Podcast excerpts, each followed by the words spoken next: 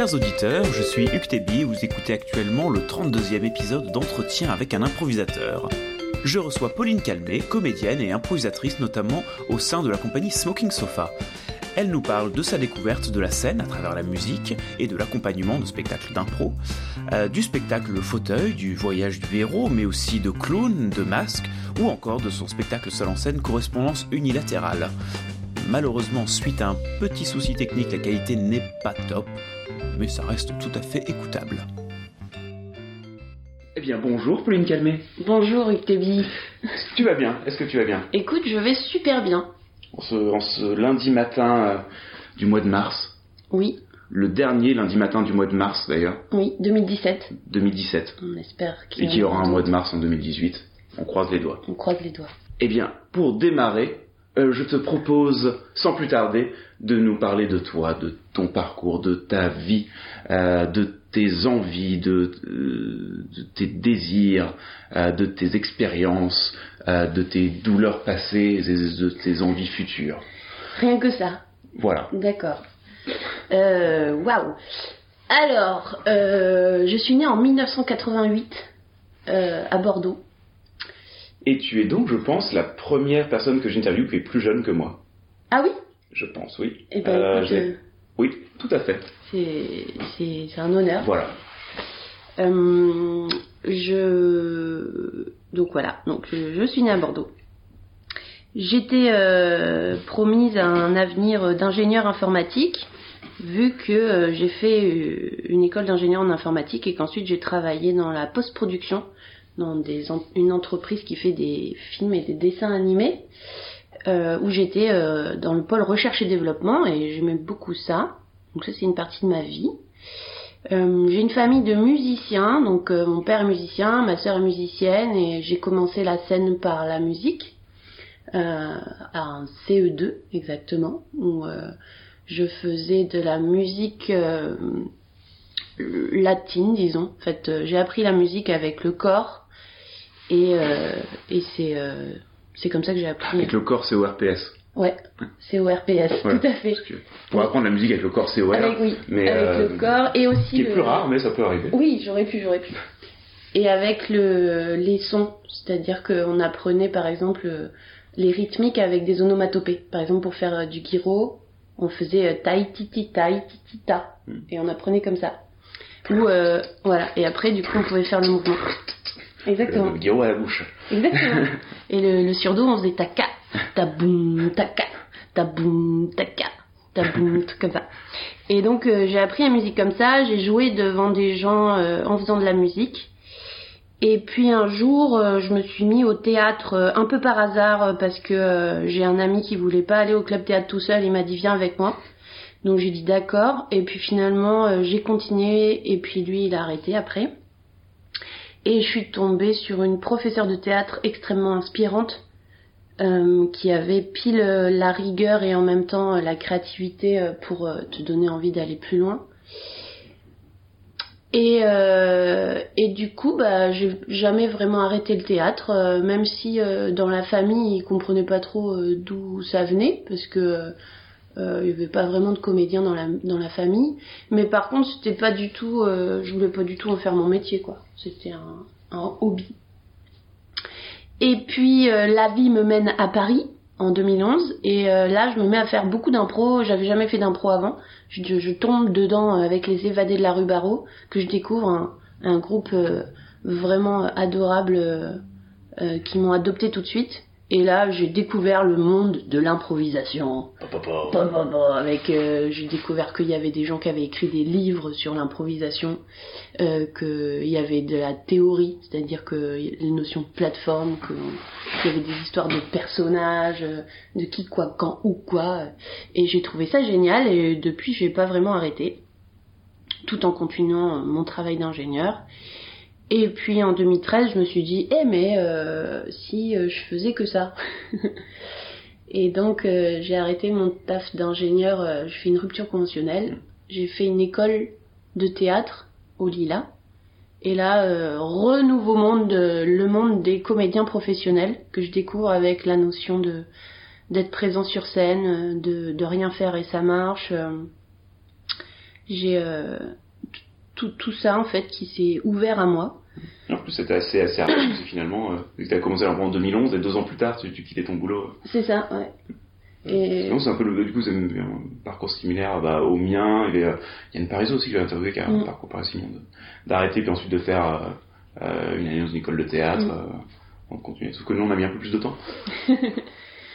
ben ouais, c'est vrai que tout ça, c'est quand je pense que c'est il y a deux ans et demi finalement, ça me paraît loin. Et mm. en fait, c'est pas si loin que ça. il s'en passe beaucoup de choses en deux ans en fait. Et puis euh, et puis voilà, puis du coup là maintenant euh, je fais que ça, euh, disons ouais, je fais que ça au sens où où c'est que ça, mais ça pourrait être beaucoup. Et mais je garde un pied dans la boîte où je suis parce que notamment ben ils sont hyper flexibles avec moi et si je veux revenir travailler de temps en temps, ils, ils m'acceptent. Et puis j'aime bien mes collègues donc j'ai je, je, prends quand même pas mal de plaisir à retourner travailler là-bas. Mm. Et puis en plus, c'est quand même dans le monde de la post-production, donc euh, mm. c'est pas non plus complètement euh, euh, pas lié, au sens où ils racontent des histoires aussi. Ils font des dessins animés, c'est tous un peu des, des, des, des, enfants, quoi. Ils racontent des trucs et puis ça les fait marrer, et ils animent des choses. Je crois que c'est à peu près ça ma, ma vie. Je la raconte pas comme ça d'habitude. Ah bon, parce que t'as une... tu racontes comment d'habitude? Bah en général, je commence direct euh, à partir ingénieur. Je raconte rarement que j'ai appris euh, la musique avec le corps. Et en fait, je me rends compte que c'est quand même euh, mes premiers pas sur la scène mm. et que et c'est ça qui marque pas mal ma vision artistique, mm. je pense. Et, Parce qu'aujourd'hui, tu fais encore de, fin, de la musique. bah, t'es vu accompagner un peu au piano avec le Smoking Sofa. Tu fais aussi, enfin ben en fait, côté musique. Euh. j'ai euh, une base musicale, j'ai une base rythmique, mmh. ce qui fait que je peux accompagner des spectacles d'impro sans problème. Euh, je peux faire des buffs entre amis si j'ai envie avec des gens qui sont pas trop bons.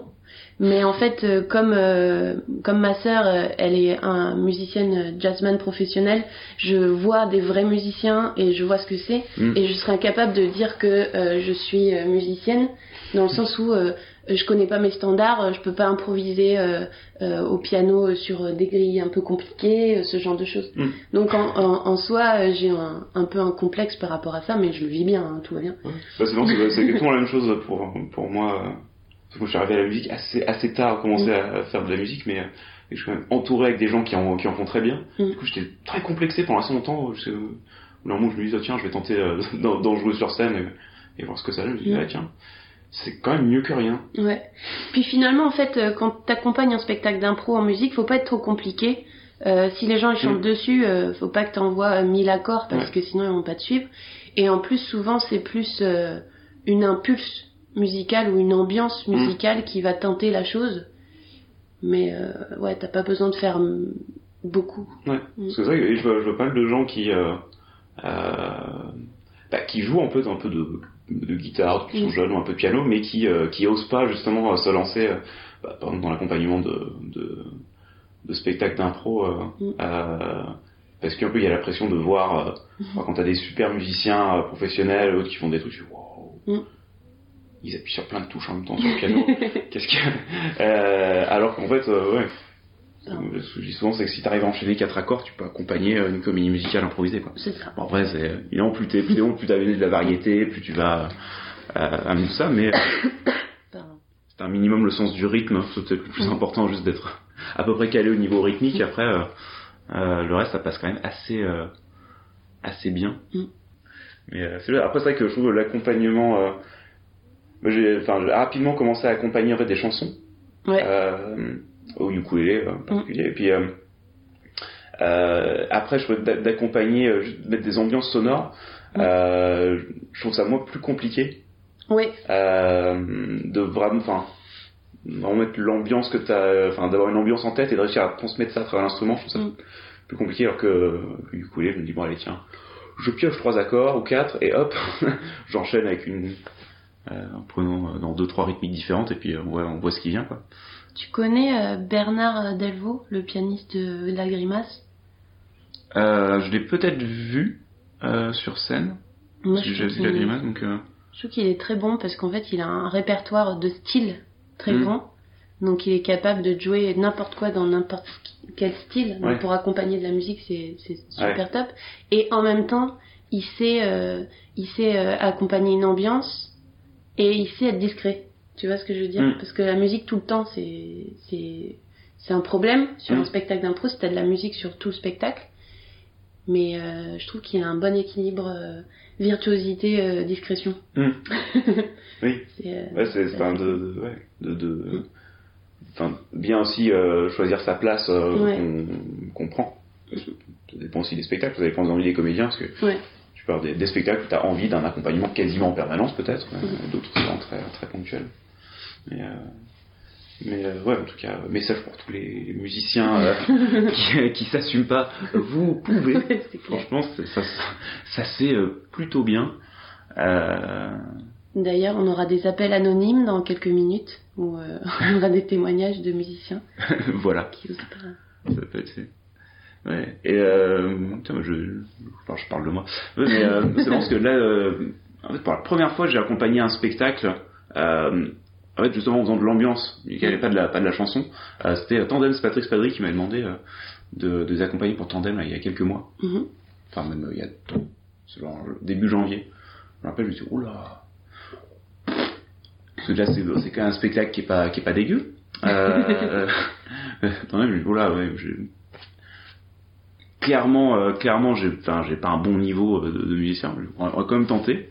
Et, euh, et en fait, du en fait, ça marche. euh, Mm. Ça, ça, ça marche quand même plutôt pas mal. Et après, je les ai re-accompagnés euh, après quand ils s'étaient, ils s'étaient revenus. Je me sentais plus à l'aise et du coup, bah, cette deuxième fois, j'avais plus, plus accompagné. D'accord. Et là, il y a le côté où tu peux vraiment voir une influence. Oui, ça fait fait plusieurs spectacles où c'était euh, des ambiances vachement glauques. Mm. truc, euh, j'aurais dit bah ok, bah, je vous accompagne. Par contre, ce sera super mignon. Je ferai que des trucs très mignons. Ou ukulélé en plus. Donc ça. Et euh, effectivement, euh, bah, c'était une, une histoire d'amour toute mignonne. Accompagné du ukulélé. Je dis, il peut quand même avoir une influence Ouais, c'est clair.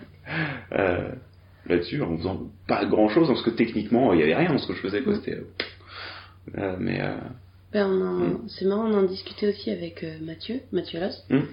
Et, euh, et lui, euh, il disait que son musicien de slow, euh, son, son état fondamental, c'était le silence, en fait. Mm. que Matt Carlson. Ouais, c'est ça. Moi, j'ai jamais rencontré. Et je trouve que c'est super intéressant comme point de vue. Parce que moi, j'ai toujours eu l'impression qu'il y avait souvent euh, trop de musique sur euh, les spectacles. Mm. Et même moi, quand je suis à la musique, j'ai l'impression que je me sens dans le... Tu te sens sur le qui-vive, tu sais, à devoir euh, Mm. intervenir sur chaque scène ou entre les scènes ou ce genre de choses.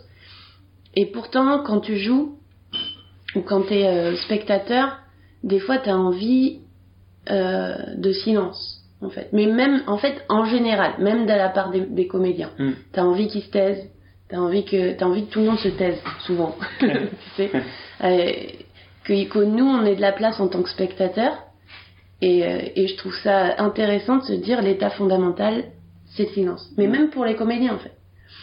Et que, que quand tu passes, euh, quand tu brises cet état-là, Mm. tu, tu brises quelque chose en fait. Donc il doit y avoir une raison, ça doit être nécessaire.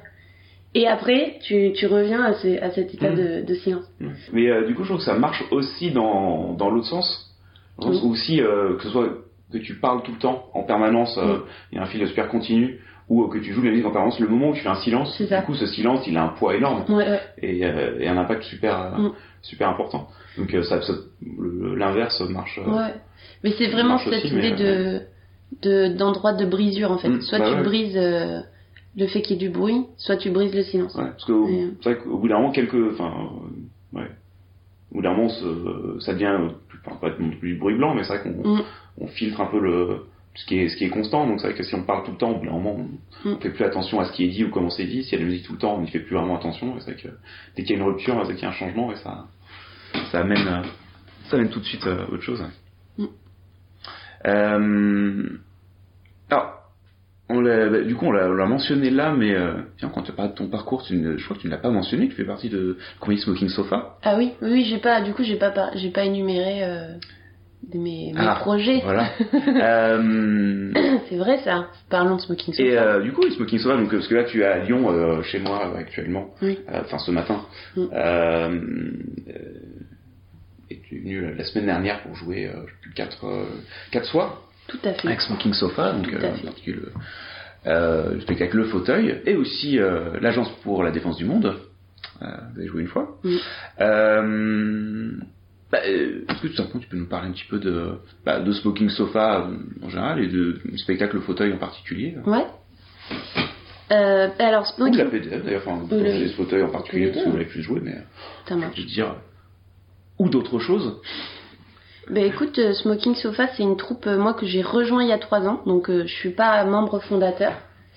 Et euh, les membres fondateurs, c'est, euh, euh, si je ne m'abuse, Lily, Camille, Wardan et JM.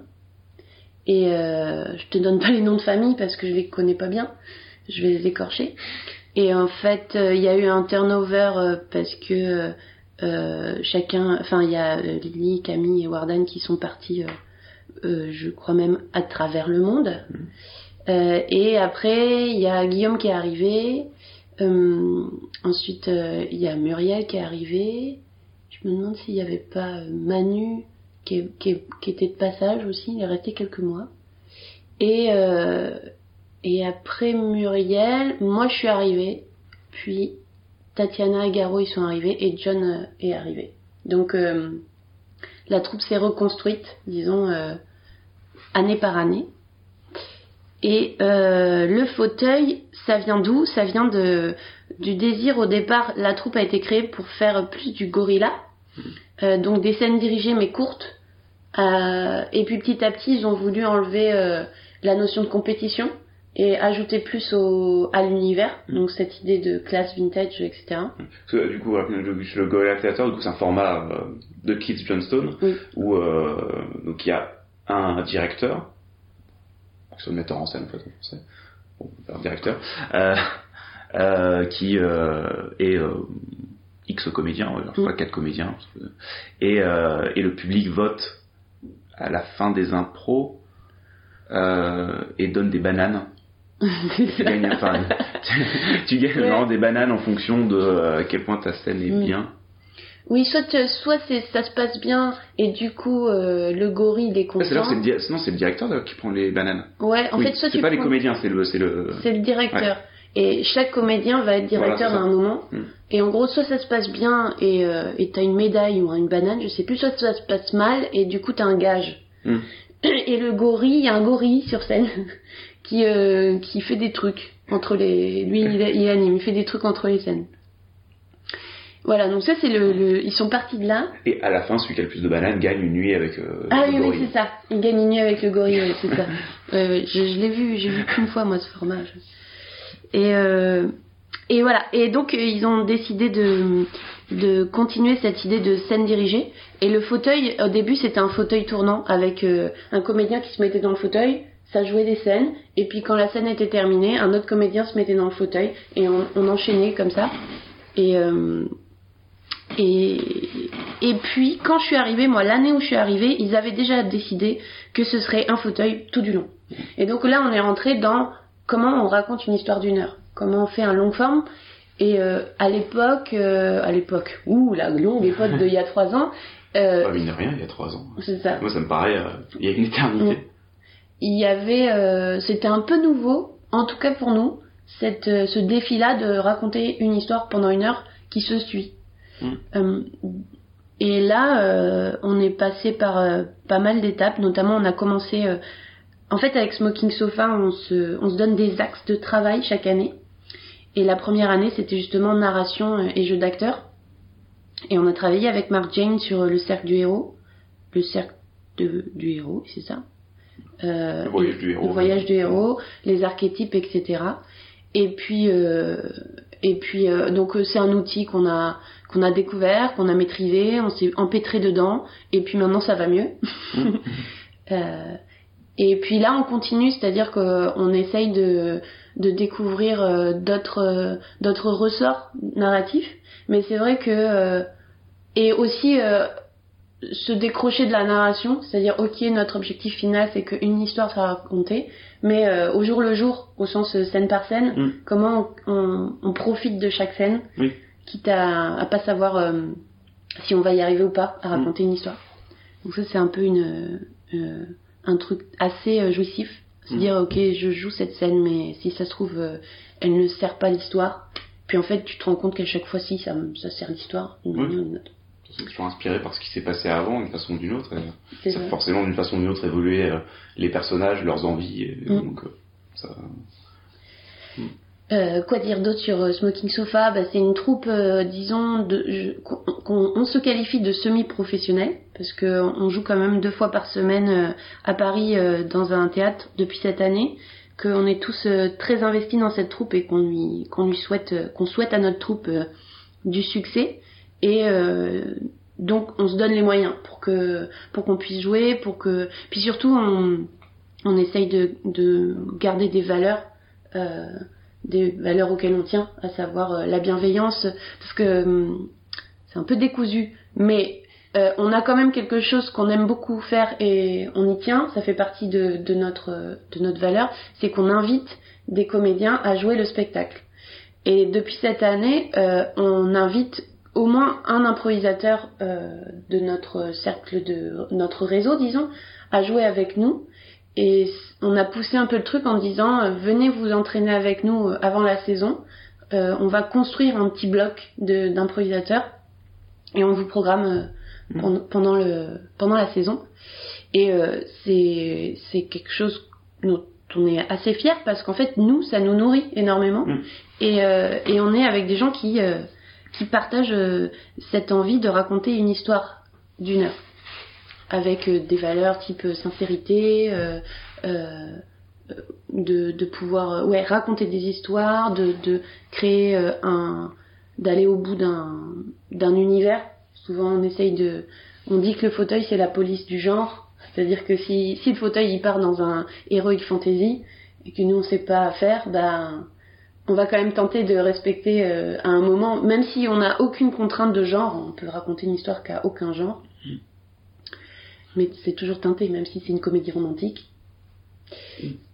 Euh, Parce que du coup, c'est que le- la personne dans le fauteuil a enfin, une influence énorme sur, sur le, le spectacle. Et, euh, euh, et, enfin, du coup, est-ce que c'est euh, c'est un truc en fonction de la personne qui est dans le fauteuil, vous savez un peu à quoi vous attendre euh, euh, Enfin, il y a un petit peu vraiment des euh, des, euh, bah, des, personnalités Ouais. qui se dégagent clairement. euh, Complètement. clairement ça.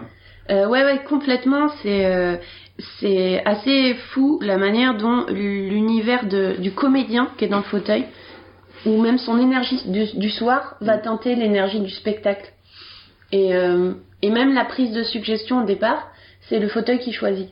Oui, voyez, c'est vrai que je vous ai vu euh, trois fois. Chaque fois, c'est euh, des choses différentes que, que vous demandez. ouais. Et en fait, au début, avant le spectacle, le fauteuil, il vient de vous voir. Soit il nous dit rien parce qu'il veut que tout soit improvisé, soit il nous dit, euh, voilà, euh, je vais, euh, je vais prendre la prise de suggestion de cette manière-là. Euh, et j'aimerais, par exemple, que vous vous figiez dans une position et ça va inspirer le public ou des trucs comme ça. Euh, puis des fois, euh, moi, je sais que euh, des fois, je dis, euh, j'ai envie que vous dansiez sur scène quand ça commence, donc euh, tout le monde danse sur scène. Des fois, il y a personne sur scène. Et, et rien que ça, ça teinte euh, le début. Et ensuite, euh, oui, c'est vrai que quand euh, le plus rigolo, c'est quand on a des invités qui sont dans le fauteuil. Ça nous est arrivé de proposer à des improvisateurs qui font pas partie de Smoking Sofa d'être dans le fauteuil.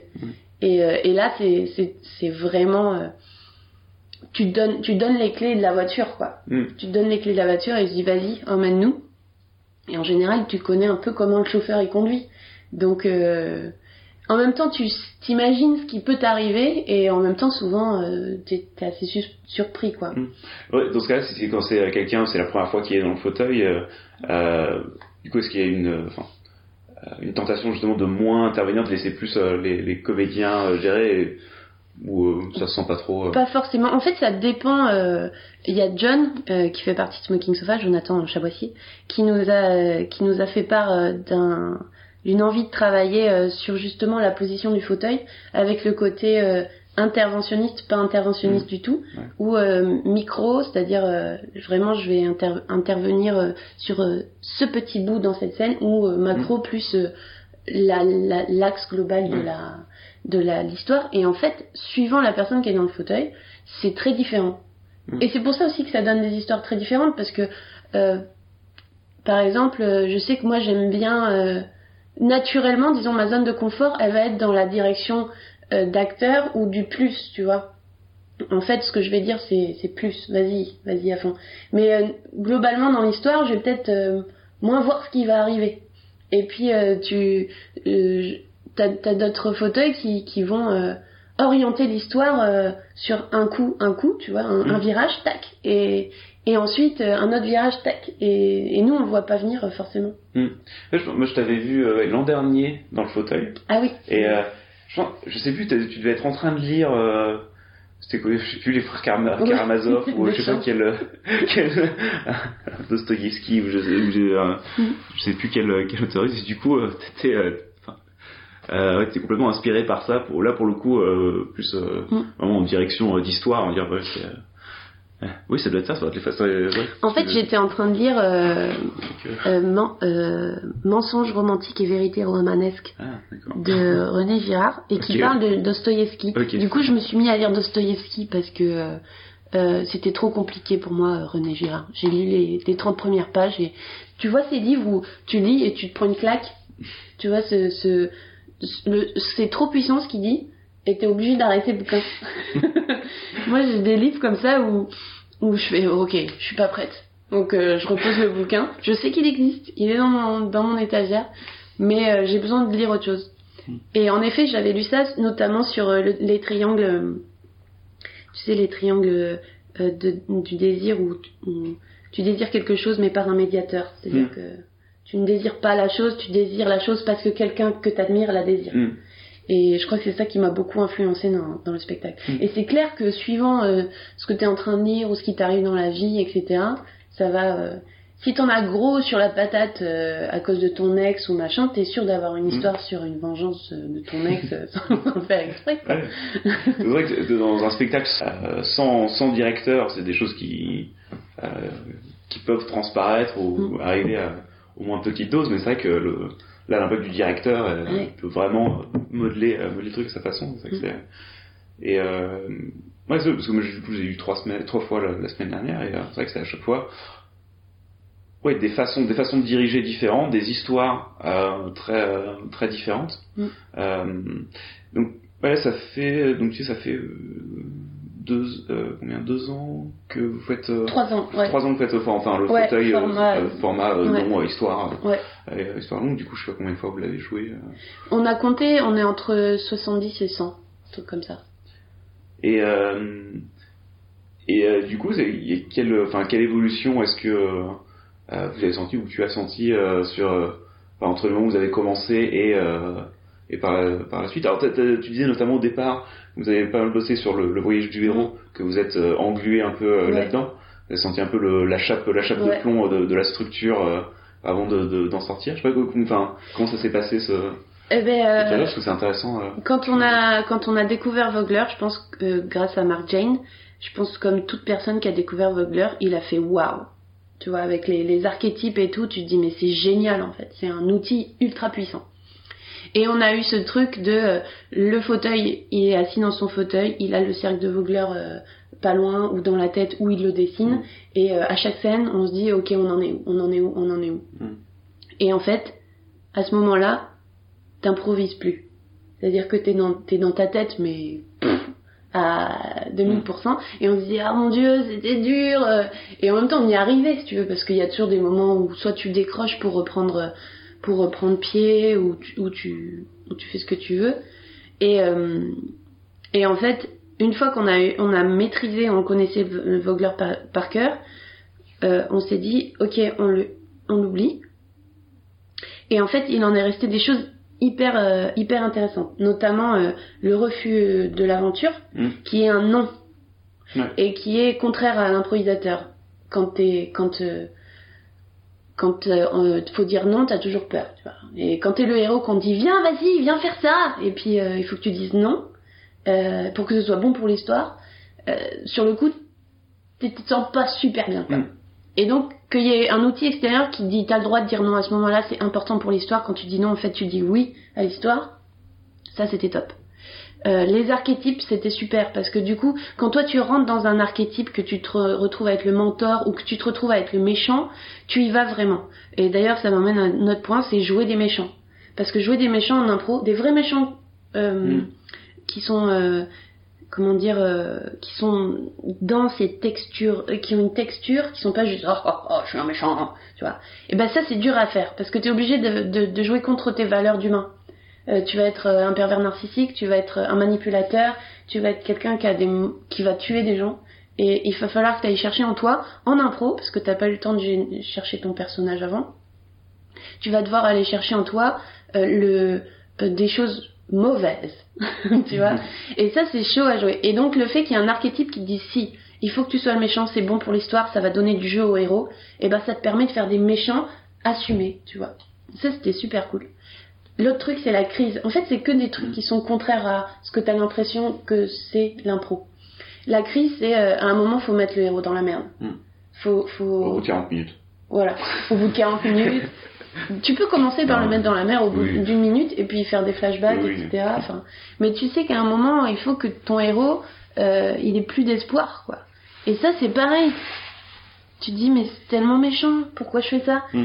et, et donc, sinon ta tête, ça fait c'est bon pour l'histoire, c'est cool. Et c'est ces trois, ces trucs là où finalement, euh, ça va à l'encontre de, de toi, la gentille personne que tu es dans la vie, Mm. et que ça va amener des choses bonnes pour l'histoire, ça nous a vachement aidé. Donc en ça, euh, Vogler, ça nous a permis d'aller beaucoup, plus- beaucoup plus fort dans, euh, dans, euh, dans la crise. Il y a un autre truc dont j'ai pas du tout parlé, alors que c'est fondamental pour Smoking Sofa, c'est Patty Styles. En fait, euh, moi avant que j'arrive, Patty Styles, elle venait tous les ans, c'est Smoking Sofa qui la faisait venir. Et, euh, et ce qu'elle a enseigné, c'est aussi des bases pour Smoking Sofa, notamment le Scene That Matter. Euh, C'est-à-dire quand tu rentres dans une scène, passe pas à côté. Mhm. Si ce que tu dois jouer, c'est euh, euh, c'est euh, avouer, euh, ça peut être très dur, c'est si tu dois avouer euh, euh, que qu'en fait euh, t'es médecin et puis non je sais pas je vais prendre une autre une scène, truc. T'as trompé ton mari par exemple. Bon ben c'est ça qu'il faut jouer mais il faut y aller quoi. C'est à dire ou même des choses très dures. Affronter la mort euh, des thèmes euh, qui sont durs et pas passer à côté. Et ça avant de raconter des histoires longues euh, c'était un vrai désir de Smoking Sofa d'aller d'aller droit dedans quoi. Mm. et, et, c'est- et j'oublie souvent de, de mentionner ça parce que moi, l'année où je suis arrivée, euh, j'ai euh, j'ai raté l'atelier de Patty. Et donc, euh, je la connais moins que eux, même si je, je trouve qu'elle est extraordinaire. Comme, comme, euh, Je crois que je la vois la semaine prochaine. Ah ouais? Je, je crois que enfin, je fais un festival d'impro à, Ah. à Hambourg et je crois Ah bah qu'elle ouais. fait partie des. Bah Ouais. franchement, enfin moi je trouve que c'est c'est c'est une improvisatrice hyper inspirante et puis euh, t'as l'impression qu'elle a compris des choses euh, fondamentales et elle est capable de te les transmettre euh, sans te mettre la pression. Enfin c'est c'est assez impressionnant. Donc il y a ces deux grands axes qui est raconter une histoire mais aussi pas passer à côté de qu'est-ce qui qu'est-ce qui se joue maintenant. Euh, et qui nous a et, et du coup ça se recoupe, c'est-à-dire que ok bah une fois que t'es dans la crise, paf, euh, ça rappelle à ce qu'on a bossé avec Patty sur euh, bah vas-y plon- plonge dedans quoi et et donc et donc c'est un peu ouais, ces inspirations différentes enfin on se fait un- on se fait inspirer tout le temps quoi Et euh, vous avez parlé d'un. Ça s'appelait Requiem? Oui euh, ça? Ouais C'est un ouais. truc de clown masque. c'est ça c'est euh, un sais pas, collectif de clowns ouais Bah, tu, ouais, tu peux en dire Ah un, peu, bah, un peu avec plus, plaisir, avec plaisir. Alors, euh, Requiem, c'est né, euh, c'est la troisième saison cette année, donc 2017, 2016, 2015. Donc la première saison, c'était en 2015. Et c'est un projet qui est, qui est initié par euh, Michel Cajolet-Couture, accessoirement euh, ma coloc, mais ça, ça s'est fait après. Et euh, elle, elle est comédienne, elle vient de- du Québec. Et, euh, et elle, son, son inspire... En, en fait, elle a... Elle, elle a suivi l'enseignement de Ira Zeidenstein. Hmm. Et lui, il vient régulièrement en, en France, une fois par an, et il y a un petit groupe de gens, notamment Caspar, euh, Brel. Michel Brel, et, euh, qui, qui est quand même un des disciples de, de Aira et qui enseigne Mm. toute, sa, toute sa routine corporelle, disons, et, et la créativité qui va avec. Et, euh, et donc ce groupe-là euh, de clowns, improvisateurs, euh, disons une, une, une race un peu euh, hétéroclite, de gens qui viennent d'un peu partout, qui ont des univers complètement déjantés. Et ben Michel, elle les a réunis en disant bon ben voilà, on a tous suivi plus ou moins l'enseignement d'Aira euh, ou pas. Il y a même des gens qui ont rejoint cette année qui ne l'ont pas suivi. Et euh, l'idée c'est euh, d'avoir à la fois un espace laboratoire euh, de création, de création clownesque, donc il y a, y a une base clownesque, et aussi euh, un espace où on peut montrer nos, nos spectacles. Et, euh, et ça se traduit par des répétitions toutes les semaines avec le collectif et un spectacle toutes les semaines. Et en fait, euh, c'est pas de l'impro dans le sens où c'est pas un spectacle improvisé, mais par contre le spectacle est différent chaque lundi. Là, c'est le lundi, euh, chaque semaine, et euh, le spectacle est construit d'une semaine à l'autre. Et il est construit à partir de toute la matière de sketch et de numéros et de, de travail choral que les, le collectif travaille pendant la semaine. Donc on a deux répètes, trois des fois. Et, euh, et c'est assez. Moi, j'ai trouvé ça assez euh, assez génial et assez euh, unique dans le sens où euh, t'arrives avec rien, tu vois. Puis tu vois en fait que tout le monde est débridé en termes de créativité. Et du coup, tu te lances et tu, tu proposes un truc, tu vois. T'envoies un mail, tu dis, hey, j'ai pensé à ça, euh, ça vous dit de le faire ensemble. Tu te vois avec euh, l'équipe, t'es deux, trois, euh, six. Tu montes le truc, ça marche, tu le rebosses et tout. Et le, la semaine suivante, tu le joues devant des gens. Et, euh, et ça a une vitesse de création énorme en fait. C'est ta ta ta ta ta. Là-dessus, euh, Michel, elle a fait, un truc, c'est que elle, prend les numéros de, de tout ce qui a été fait dans la semaine et elle fait une sorte de trame, un line-up pour le lundi, où elle va rajouter un peu de, de liant. Et du coup, le soir du spectacle, elle va te dire, euh, à un moment, faut que tu passes, euh, faut que tu fasses des allers-retours en disant, euh, je suis où, je suis où. Et puis, tu... et donc là, il y a une partie improvisée qui arrive où, au jusqu'au dernier moment, tu te retrouves à faire des trucs. Et même pendant le spectacle, tu te retrouves à faire des trucs qui sont pas prévus parce que parce qu'il y a machin qui est de l'autre côté de la scène et puis du coup ça va pas. Alors tu fais un passage pour amener lui amener une bouteille par exemple et, et ben dans ton passage tu dois être à fond. Mm. Et, et ce projet est, est, est vraiment euh, pour moi euh, un ovni un peu punk euh, et, et, et un petit trésor en fait. Parce que d'avoir un espace laboratoire comme ça où tu es avec des gens qui viennent de partout, tout le monde est complètement barré dans ce spectacle. C'est les gens amènent un univers qui est qui est absolument euh, fantastique. Et et il y a toujours une approche clownesque en fait. C'est quand tu amènes un sketch, euh, on le regarde et on se dit il est où le clown là-dedans en fait? Euh, et là-dessus, il y a une exigence que de la part de Michel qui est, euh, très intéressante. C'est euh, même si on a un spectacle lundi, on va toujours prendre une heure pour faire un- une routine physique, un échauffement physique entre nous, qui va être basé sur les exercices d'Ira Eisenstein et, et qui va nous permettre ensemble d'avoir un vocabulaire physique qui se construit. Et là-dedans, moi, euh, un jour, j'ai amené des masques, en fait, mais euh, euh, et puis parce que Michel est super ouverte euh, sur euh, euh, des trucs nouveaux, et donc euh, avec Cécile Sablou, parce qu'on avait fait la même formation avec Mark Jane de masques, on a dit, hey, ça te dit, on fait un duo de masques, et on a écrit des sketchs pour des masques. Donc euh, nous, jusqu'à Mm. présent, on a fait du masque improvisé, mais là, on a écrit et on a travaillé la gestuelle pour euh, pour faire des des masques. Et là, c'était génial, parce que tu te dis, bah, c'est génial, en fait, il y, a, personne qui peut m'arrêter de faire, ça. Donc, euh, ouais, c'est... euh, Et, quand même, quelque chose de central, Requiem, c'est un spectacle, donc c'est à la fois un collectif et c'est un spectacle, et le spectacle, c'est toujours autour de la mort d'un clown. Donc, quand on monte les sketchs, on les pense aussi autour de la mort d'un clown. Et cette année, c'est autour des rites et des, des rites funéraires, en fait. Mais pour un clown. Donc, en fait, euh, Oui. tout est permis. Ouais. C'est vrai que le clown, il y a le, le rituel, il y a la nai- la naissance du clown, hein, qui, est, qui est un peu le, un des, des passages. euh, oui, ça, c'est Ouais. faire un spectacle autour de la, dans la mort. Bah voilà, là c'est la mort, c'est pas la naissance. Et euh, la première année c'était célébration euh, autour de la mort d'un clown. Deuxième année c'était un style. Ah oui. Ah là, c'est bon. euh, il y a la deuxième année c'était euh, voyage dans l'au-delà. Et là c'est un clown est mort, pleure, danse, creuse. Donc euh, Voilà. Donc on a une sorte de petit sous-thème chaque année. Voilà. Et c'est super. Allez voir ce spectacle. Même si vous aimez pas, C'est où c'est- au théâtre. Cette année, c'est au théâtre Clavel à Paris, euh, métro Pyrénées à 21h30 le lundi jusqu'au 22 mai inclus. Et moi, je serai dedans euh, tous les lundis de mai. Cool. Et c'est depuis début mars. C'est trois mois. D'accord. Mm. Et, et vous êtes combien dans le, le collectif euh On tourne une quinzaine, un truc comme ça. D'accord. Mm. Ouais, ouais. Et, euh, et alors toi, du coup, pourquoi le, enfin le, le masque Tu, tu m'as dit que tu avais fait euh, pas mal de transmasque avec Mark Jane. Ouais. Euh, et enfin, du coup, qu'est-ce qui te, qu'est-ce qui te plaît particulièrement dans le, dans, Ben, dans le masque qu'est-ce qui t'a, touché Donc euh, dans, le, dans le masque, il y a le demi-masque et transmasque et le masque plein. Euh, dans le masque plein, moi, ce qui m'a touché, c'est euh, Donc différent juste demi-masque, euh, Ah oui. masque plein éventuellement. Non, c'est juste que, bah, du coup, le masque plein, il couvre aussi la, la bouche. ouais, c'est ça. Donc, euh, là, on parle moins. Ah ouais, on parle pas. D'ailleurs, c'est marrant, cette nuit, j'ai rêvé que je croisais quelqu'un et je et elle faisait c'était une nana, elle faisait du masque, elle avait mis un masque et elle arrêtait pas de parler derrière son masque. Et je lui disais mais arrête de parler derrière ton masque ou enlève ton masque, mais fais quelque chose quoi. Et elle dit non non, mais je, je suis c'est bon, j'arrête de parler. C'était horrible. Et euh, bon bref.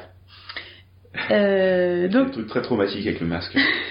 Juste de gens qui enlèvent leur masque devant toi. Je dis, non Euh, et alors pour répondre à ta question, euh, ce que j'aime dans le masque, déjà c'est que c'est quelque chose que je découvre depuis pas longtemps et qui me qui me fascine et c'est notamment en fait la, le vide en fait. C'est euh, quand tu mets un masque, t'es obligé de lâcher le fait qu'il y a au moins la moitié de ce que tu racontes que tu maîtrises pas. Parce que ça passe par ton corps, parce que le public voit quelque chose que toi tu vois pas, et il y a une grosse partie où t'abandonnes, t'abandonnes du sens et en même temps tu fais confiance dans le fait que ça a du sens. Et j'adore ça parce que moi, je disons que j'ai- si j'ai une énergie à, ici, qu'on va appeler une énergie haute, quand j'ai l'impression de me sentir dedans sur scène, l'énergie que dont tu as besoin pour être présent avec un masque, c'est la moitié. J'ai l'impression. Et moi, les sensations que j'ai eues, qui étaient assez, assez euh, uniques, c'est que tu rentres sur scène, t'es là, tout va bien. T'es là, mais t'es pas, euh, t'es pas tendu comme un string, tu vois. Mm. T'es juste là et tu te concentres juste pour, sur des mouvements euh, de ton corps qui sont simples et qui sont précis. Et le public, il est, il est à 200%, quoi. Il comprend tout. Je sais pas s'il comprend, mais il comprend tout. Mm. Et, euh, et, euh, et cette sensation-là est très différente que tout ce que je peux vivre moi. euh, euh, et pourtant, je pense que quand t'enlèves le masque, il faut arriver à, à retrouver ça, à retrouver cette, euh, cette, ce côté paisible et vide et se dire de toute manière, il se raconte quelque chose que moi je, je peux pas. Il y, a, il y a un confort, quoi. Avec le Mm. t'es, euh, quand t'es derrière le masque, t'as une, une protection euh, et, euh, et, et un confort, je trouve. Ben t'as une protection et en même temps, euh, tout est à la loupe. Oui, c'est ça, mais euh, c'est vrai que c'est c'est un peu le, le. Moi, je trouve que enfin, derrière un masque, soit ouais, demi-masque, masque plein, masque neutre, euh, ça, je trouve, euh, je trouve qu'il y a un côté euh, confort. Mm. Euh, où, euh, en plus, il peut se passer plein de choses sur ton visage, en fait, Mm. du coup, ça se voit pas. Mm. Déjà, rien, euh, rien que euh, rien que ça. Et moi, je sais que la première fois que j'ai fait du masque, je me suis dit, mais je suis vachement plus à l'aise. Ouais, Vraiment, tu te sens moins investi de devoir faire quelque chose. ouais. Tu sais, t'es, t'es plus là quoi. En fait, c'est un, bon, c'est un truc de, de naturiste. Tu te sens à l'aise d'être à poil. C'est un peu ça, ouais. C'est rigolo. Voilà. Voilà, c'est un, un truc de naturiste. Ouais, c'est un peu ça. T'es serein dans le fait que t'es à poil. Ouais, Voilà. je suis assez d'accord. Ouais. Euh, Peut-être pour finir, du coup, l'autre raison pour laquelle tu es sur Lyon, pour laquelle tu es resté sur Lyon, Ah, surtout parce que euh, là, tous les autres gens de Smoking Sofa, ils sont déjà partis. Ouais. Et, je euh, fais un gros bisou. Je fais un gros bisou à Smoking Sofa. Bisous. Bisous. Euh, et euh, donc c'est ton nouveau spectacle donc tu vas, que tu vas jouer pour la première fois, euh, correspondance unilatérale. Oui. Si tu peux nous en dire plus? Oui.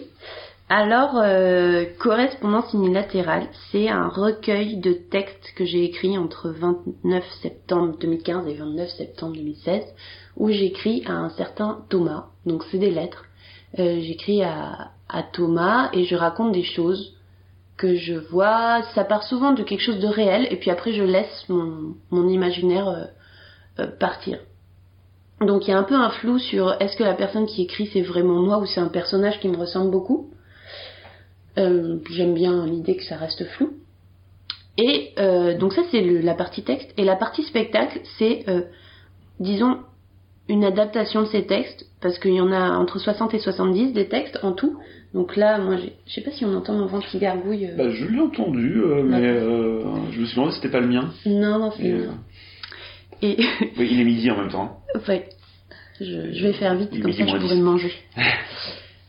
et, euh, et donc on a... J'ai, proposé... Alors, le Carré 30 m'a proposé de faire une sorte de carte blanche en fait. C'est t'as des textes, il y a un mois de la poésie, on te propose une date, est-ce que t'as, ça te branche? J'ai dit. Ces textes, du coup, ils sont sur euh, de- Ils sont ton sur blog, Internet, euh, sur, sur Internet. euh. Ouais. Et moi j'ai dit bah ouais, pas, pas de soucis, c'est super, c'est génial. Et ensuite euh, je me suis dit attends, mais ça veut dire que je vais être sur scène euh, seule pendant une heure. Et euh, ou alors j'aurais pu monter un spectacle où moi je faisais la mise en scène, mais je, je préférais euh, jouer. Et là euh, je me suis dit mais c'est super, mais euh, je peux pas faire ça toute seule, ça fait trop peur. et puis euh, et puis jouer, enfin ouais, monter tout ça tout seul. Et, et en fait, euh, j'ai proposé à Mathieu Loss de faire la mise en scène notamment parce que lui aussi c'est un, un poète. Euh, il a écrit un livre qui s'appelle L'horloge n'est pas le temps. Et, euh, et puis je l'avais rencontré une fois et j'avais bien aimé euh, son univers et puis euh, toute sa méthode slow. euh, ça m'a vachement touchée. Et, euh, et j'ai mis beaucoup beaucoup de temps à envoyer ce mail en lui disant Hey, est-ce que tu veux faire la mise en scène Et puis en fait, quand il- je lui ai envoyé, il a dit oui quoi. Donc j'étais super contente. Euh, et, et donc c'est une aventure maintenant qui est à deux. Et puis en fait c'est une aventure qui est plus qu'à deux parce que c'est un projet qui s'inscrit dans Combats Absurdes, la compagnie euh, dont Mathieu est directeur artistique. Et, euh, et là c'est un ouais c'est c'est devenu un, un projet euh, de, avec des gens. Enfin et il y a notamment Rodrigue qui a fabriqué une magnifique table pour euh, pour le spectacle. Et, et là, c'est carrément une aventure euh, que je trouve euh, qui, qui est au-delà de ce que j'aurais pu imaginer qui m'arrive dans ma vie, à savoir, euh, euh, j'ai écrit un spectacle, je vais jouer dedans, et en plus, il, a, il est inscrit dans une compagnie qui défend mes valeurs artistiques. Mm. Donc, je suis super contente. Au niveau du contenu, ben, on a fait une sélection. J'ai fait une première sélection. Après, Mathieu il a dit est-ce qu'on pourrait pas rajouter celle-ci, celle-là et tout. Donc là, c'est carrément ça se modèle à deux. Et moi, je suis, je suis complètement soulagée de, de me détacher de j'ai tout à faire, j'ai tout à choisir. Mm. Et, euh, et on verra bien ce que ça donne. Et ouais. Et la première, c'est le 30 mars euh, au carré 30. Donc. Et j'espère que c'est la première d'une longue série. Et euh, alors juste pour rentrer un petit peu dans les textes, je suis curieux. Mm. Comment euh, comment vous l'avez bossé? Enfin, c'est des textes qui euh, ah, du coup sont enfin plutôt courts. Mhm. Euh, Ouais. Donc c'est enfin, des enchaînements euh, de, Mhm. de scènes euh, de quelques minutes, je suppose. Ouais, c'est Euh, ça. Ouais. Euh, du coup, que, enfin, comment vous l'avez, comment vous avez attaqué le- la création, la, la mise en scène? Enfin, je sais pas comment. euh, je lui ai apporté une sélection de huit textes, je crois, que j'ai choisi moi. Et je lui ai dit, tu sais, je pense que ceux-là, je pense qu'ils sont importants. Il se trouve qu'il y avait un rapport à la mer et à l'eau en général qui était très présent là-dedans, mais à un point, je te là, bah dis non, j'ai un problème avec ça.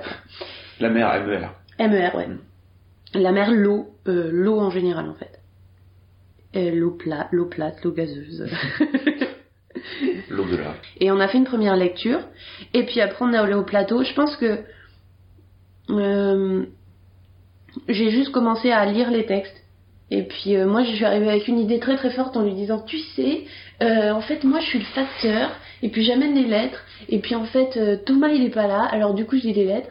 Puis il m'a dit, mais t'es pas un facteur, c'est toi qui écris les lettres. Et puis il y a ce truc un peu de passe pas à côté, t'es en train, t'es un peu en train de fuir le fait que c'est toi qui as écrit les lettres.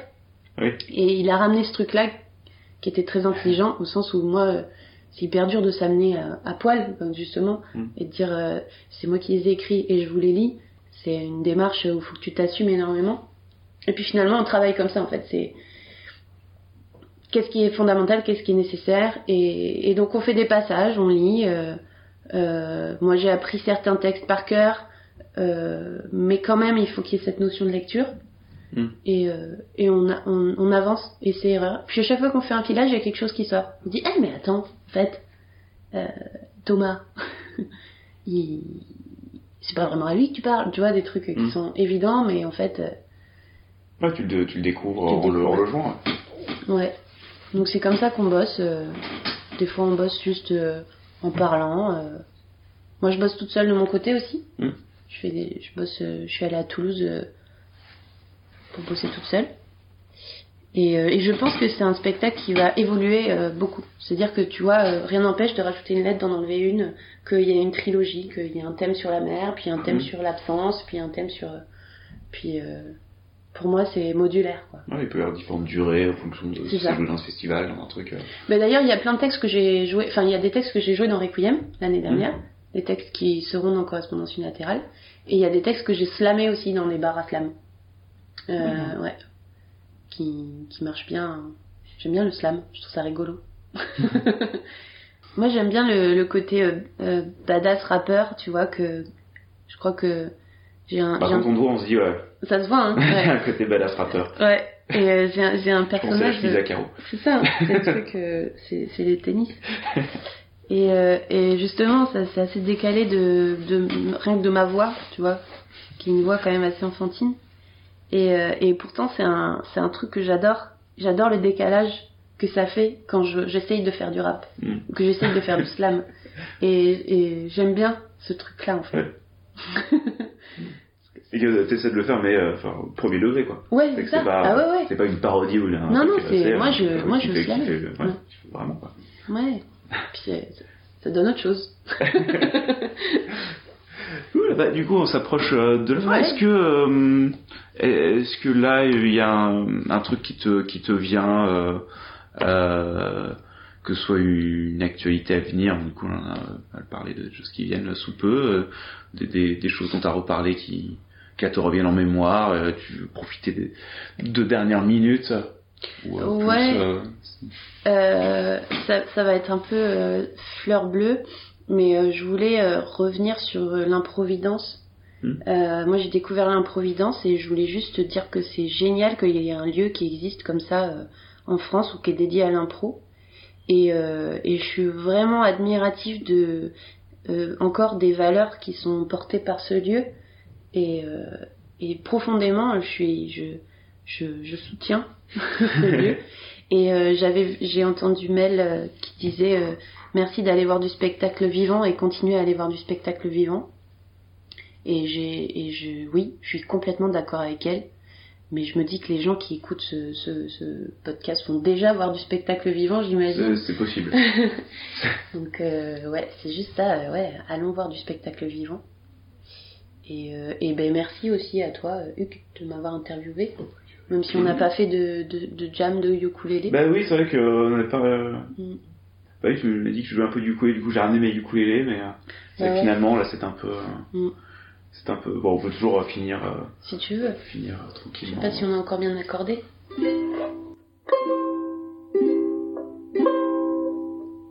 Bon, ça va pas s'être désaccordé en, en Ouais. une heure quand même.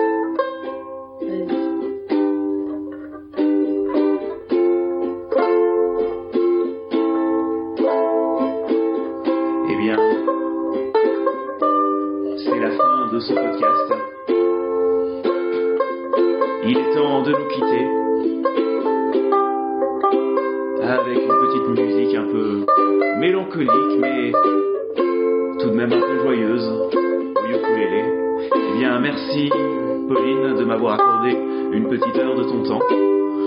Et en même temps, puisqu'il est midi, euh, si tu veux rester manger, tu veux. En fait, moi, je vais me faire des pâtes. Moi, je veux bien manger des pâtes. Eh ben c'est parfait. Eh bien, faisons ça. Eh bien, chers auditeurs, À bientôt pour un prochain épisode euh, qui n'aura peut-être pas de ukulélé, mais qui sera non moins intéressant.